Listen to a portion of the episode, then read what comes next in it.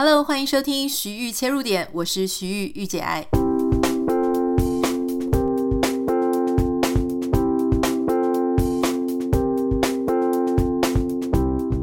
Hello，欢迎收听今天的节目。这个礼拜的节目，我猜应该会每一天都稍微比较短一点，但是我还是希望能够尽量每天都可以跟大家有一些交流。把我的生活经验或者我们想讨论的议题跟大家分享。可是为什么这个礼拜我会稍微可能每一集都稍微短一点的原因，是因为这个礼拜呢是我的呃我的家人，就是我的两位弟弟，他们来到美国。那这两位弟弟呢跟我有相同的爸爸，不同的妈妈。那这两个弟弟呢年纪大概小我十到十五岁啊。虽然我们的家庭可能。比较特别，但是我们的感情非常的好哈。那我们也曾经一起去欧洲各国旅游，然后现在他们来美国找我，那我就尽量带他们去体验一些美国不同的生活跟文化。呃，如果有在 follow 我的 Instagram 限时动态的话呢，可能就知道说我之前有贴说，哎，他们还没来之前，我们已经买好 NBA 的票了。昨天我就是跟工程师我老公，我们就一起带着我两位弟弟，我们去。LA 就是湖人队主场的那个球场，事实上那个球场是湖人队跟诶快艇队，应该是因为老实说我不是 NBA 的粉丝，我也是这种一日球迷。可是因为我两位弟弟，还有加上我老公，他们真的非常喜欢看 NBA。那当然我老公是资深球迷啦，他最新的那一些球员他已经没有在 follow 了，所以可能很多新人啊、新的 player 他就没有知道的那么清楚。可是我的小弟呢，真的是一个很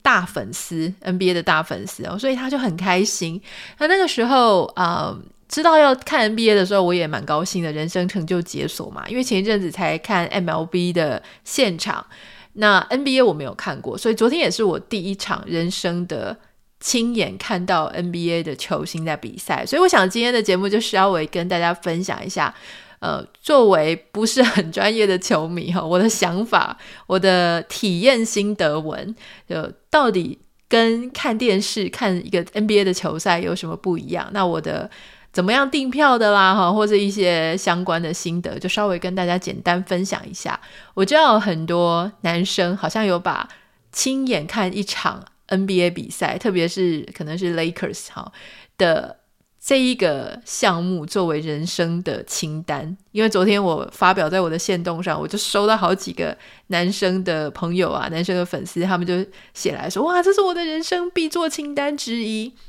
呃。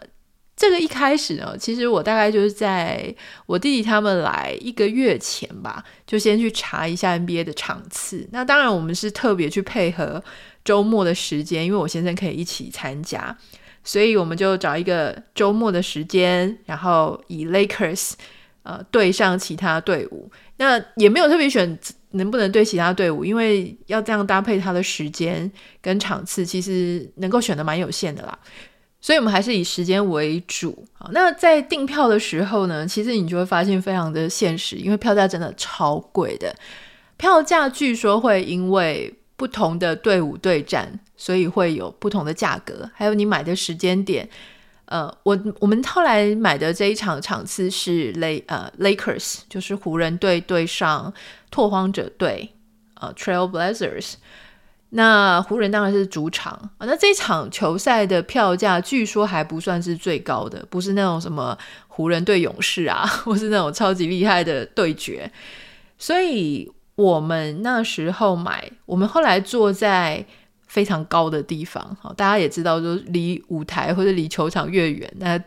位置就会越便宜，可是就算我们是坐在最高的地方，它仍然有不同角度的问题。我们坐在的那个角度呢，是刚好正中间，就是球场的正中间。我们离左边的篮筐跟右边的篮筐是等距。好，那我们看到的荧幕呢，也是主要赛事啊对对着球员的脸的那个荧幕。所以那个位置其实是最高的位置里面比较贵的，那一张票可能是一百五十美金，如果没记错的话，左右一百五到一百八左右，也就是台币差不多五千块。那个位置就台币五千块啦。那我在心里想说，哎呀，对于我这种一日球迷，也不是真的很着迷的来说，我就觉得有点贵嘛。那如果说他是一个非常厉害的钢琴家、音乐家，也许我。比较有感的，也许我就没有觉得算太贵。好，那可是那对这种非球迷来说，我已经觉得很贵了。所以我弟本来想说，哎呀，想买更贵的票啊，就是台币一两万的票，我就跟他讲说啊，可是我不想哎，如果你们想的话，你们自己去做好了。好，那其次就是差一点的票啊，可能就已经到三百美金，三百到八百哈，有一群。票呢，就是距离有点远又不会太远的那些票，大概也是要差不多两万多三万台币。那你如果是坐在非常靠近球场非常近的那些位置，一张都至少是二十万台币以上。那你就会看到说，很多显然过得非常好，或者甚至是明星啊，一些知名人士，他们就会坐在非常前面的位置，而且他这个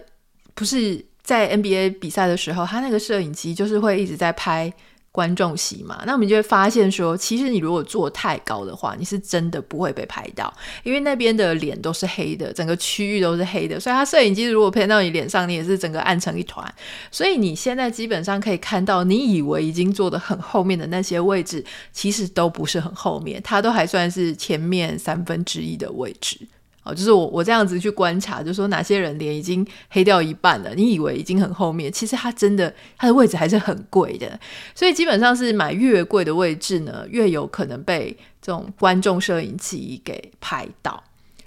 作为一个不太专业的球迷哦，我觉得我很怕我的分享就是太粗浅，但是我还是想要跟大家分享一下，就是从我的观点出发。当然我，我我非常相信，如果你是资深球迷，在看的角度可能会比我更细致啊，所以这一点可能我要先承认，我自己是一日球迷，在看的时候，我有几点就觉得很特别哈。我先讲一下场外。场外这些卖衣服，就是说你进去这个球场里啊，他我猜可能每个球场规定不太一样。但昨天我们进去的时候，他是规定你的包包，其实他包包的规定非常的严格，就是很小，你几乎是我连最小的晚宴手拿包都超过了它的尺寸，所以最好呢就是你只带一只手机，然后就是人就走进去，你几乎所有的包包，不管什么摄影。摄影机啊，像我弟弟他们是摄影迷嘛，然后本来是想要带摄影机去调那个长镜头，全部通通不行，他就是非常的严格，所以基本上你看到我们在散会散场的时候呢，就看到其实所有的人都是手就插口袋，没有任何的包包。好，所以如果你今天要来看现场看 NBA 的话，你不要想说要带什么大炮摄影机啊什么或者望远镜，那几乎都是不可能的，你就戴个眼镜，戴个手机，就这样子进去。你连水都不能带，所以你一定要在里面买水。它里面真的是场内所有的东西都非常的昂贵。我们的车停在场外呢，其实停车费已经不便宜了，停车费在台币就已经要一千三到一千五。好，那可能不同的停车场不太一样价钱，但大概是这种水平。所以如果你真的住在，你本来就住在 LA downtown，那你要去看的话，说不定你叫 Uber 都还比较划算。好，那你进去之后呢？水一瓶大概是台币两百元，如果是买可乐的话，就是小瓶的哦，不是那种大罐的哦，就是小瓶的可乐大概三百元。好，那所有的衣服、帽子什么都会比你外面买的更贵更贵。所以昨天本来我弟他们就是想说，哎，要在里面啊买个衣服啊，然后买什么的，呃，结果就发现真的是很天价，就是他们在外面买的大概是。原本的可能二分之一不到的价钱吧，那我觉得他就是非常锁定那些 target 了哈，因为你会花钱 in person 去看一场球赛，你可能也就比较不会太在意说你在呃这边可能被削更多的钱，就是真的很死忠嘛哈，毕竟是死忠的，所以他其实就会觉得判断大家在那样子的气氛的烘托下。可能就比较愿意买，而且我们就有发现说，如果你有穿着那个球队的球衣，你也比较容易在观众席当中被拍到。他几乎所有拍的人，十之八九全部都是有穿球衣的，或者说球帽啊，或是反正就是上面会写 Lakers 的名字哈。那当然，我想在里面的观影经验，其实我觉得就是挺不错的，因为我们那个位置还不错，所以看得还蛮清楚的。所以我就发现说，哎。这个 NBA 的啦啦队，我觉得他啦啦队真的是选的很好，呃，我觉得他非常的有振奋场地精神的效果，而且整个声光啊，我如果是比较 MLB，我们去天使球场看呃 MLB 的比赛，其实我觉得篮球比赛的，不管是声光效果啦、科技啊，或者是场地的设计啊、设备啊，都感觉有比 MLB 比赛略胜一筹的感觉哈。不过，作为一个不是很专业的球迷来说，我确实有一点惊讶，因为以前我们在看电视的 NBA 比赛的时候，因为不是专业球迷，所以我很少 follow 整整场，是不是叫整场哈？这个我先生说我的单位一直用的很奇怪，哦，人家是讲一局，我就讲一场；人家讲一场，我就讲一局，哈，就说一整场四局的比赛，呃，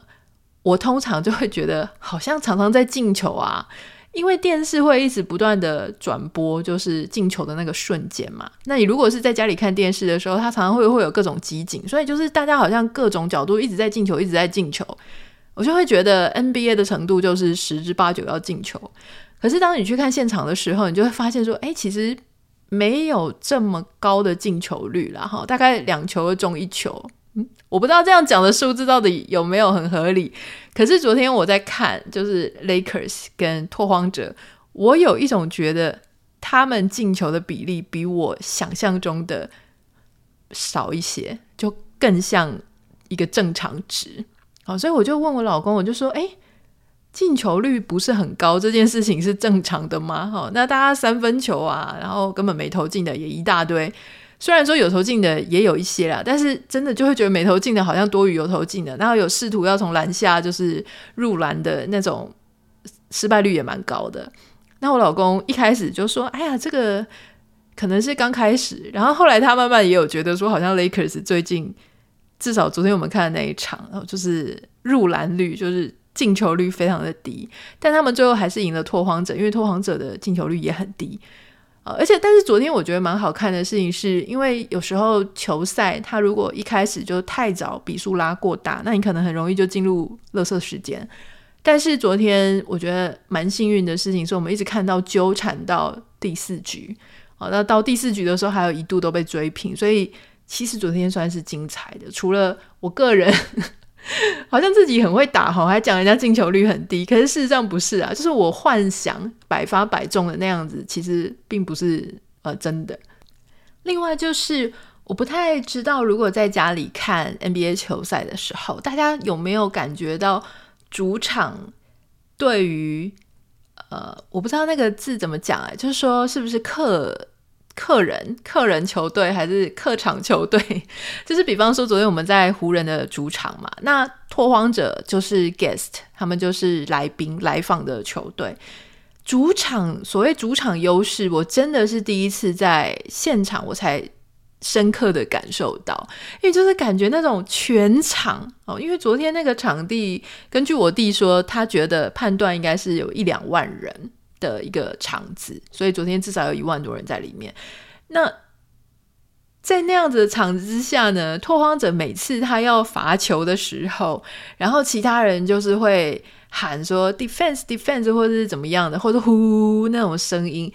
超级巨大的，而且超级有压力的。以前我在看电视的时候，可能是我自己没有注意或怎么样，所以我就会觉得好像还好，就是没有这么严重的感觉。可是昨天那种。全场哈，比方说 Lakers 的时候，大家会说呃，会唱说 Let's go Lakers，Let's go Lakers，或是 Defense Defense，然后他的 tempo 是 Defense Defense 之类的，就是会喊的时候呢，就会觉得哇，真的很很澎湃。然后对对方真的是会感觉到很有压力，就是那个整个主场优势的压力。还有就是他们没有投进，或者他们不管是罚球没投进啊，三分没投进，或者反正投球没有投进的时候，全场就会给他掌声。你知道我都一直觉得说，天哪，心理素质是要有多强，在那样子的环境下才不会被击垮。好险，大家是公平的，就是应该是有。几率说你是主场，你是客场，就是这样子轮流去不同的球场了哈。但是我觉得那个球员的心理素质啊，真的是要很强诶。就是你看到全场都不看好你的时候，你到底怎么投得进去啊？那昨天其实你也会发现说，比方说像那个 announcer，我不知道讲主持人还是主讲人，就是他会。呃，主要去主持这一场球赛的人嘛，类似司仪的那个角色。对不起，我真的是很不专业哦，连这些专有名词我都不知道。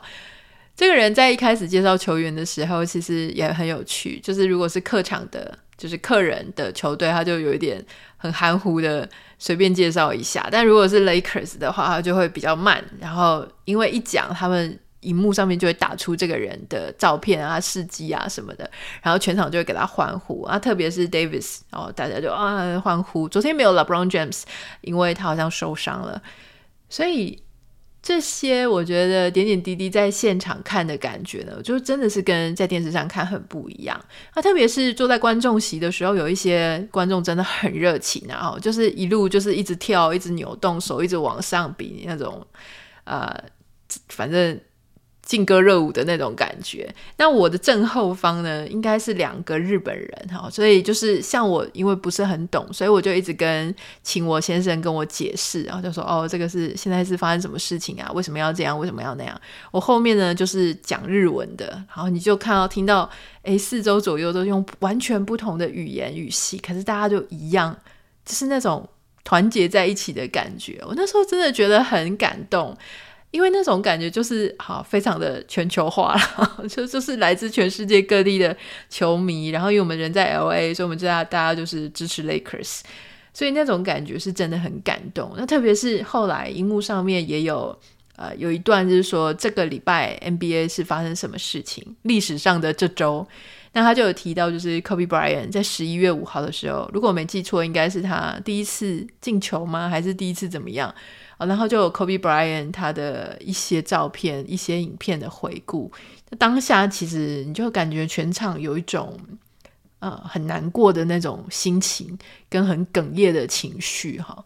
所以我觉得还是很鼓励大家，如果有一天有机会来到不管是美国哪一个地方啊，可以去看一下当地。如果他刚好当地有球场，有 NBA 的球场。真的是很建议大家可以去亲身体验一次现场的 NBA 球赛哦。那当然提早一点买位置，当然还有听说最后 last minute 也会有一些非常优惠的票释出，但是通常应该是时间点没有那么好，竞赛队伍没有那么强的时候，可能美金五十块，台币一千多块就会有还不错的位置哦。但是如果是很热门的队伍的话，可能真的就是要提早。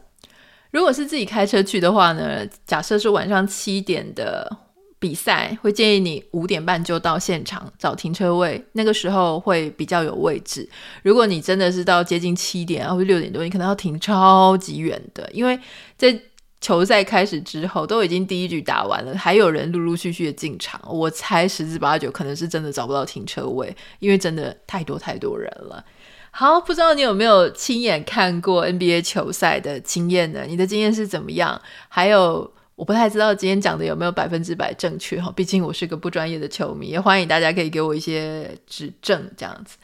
如果有任何想要跟我分享的，欢迎可以私讯到我的 Instagram 账号 Nita 点 Writer N I T A 点 W R I T E R，不要忘记帮我们在 Apple Podcast 跟 Spotify 上面加五颗星，非常感谢你，拜拜。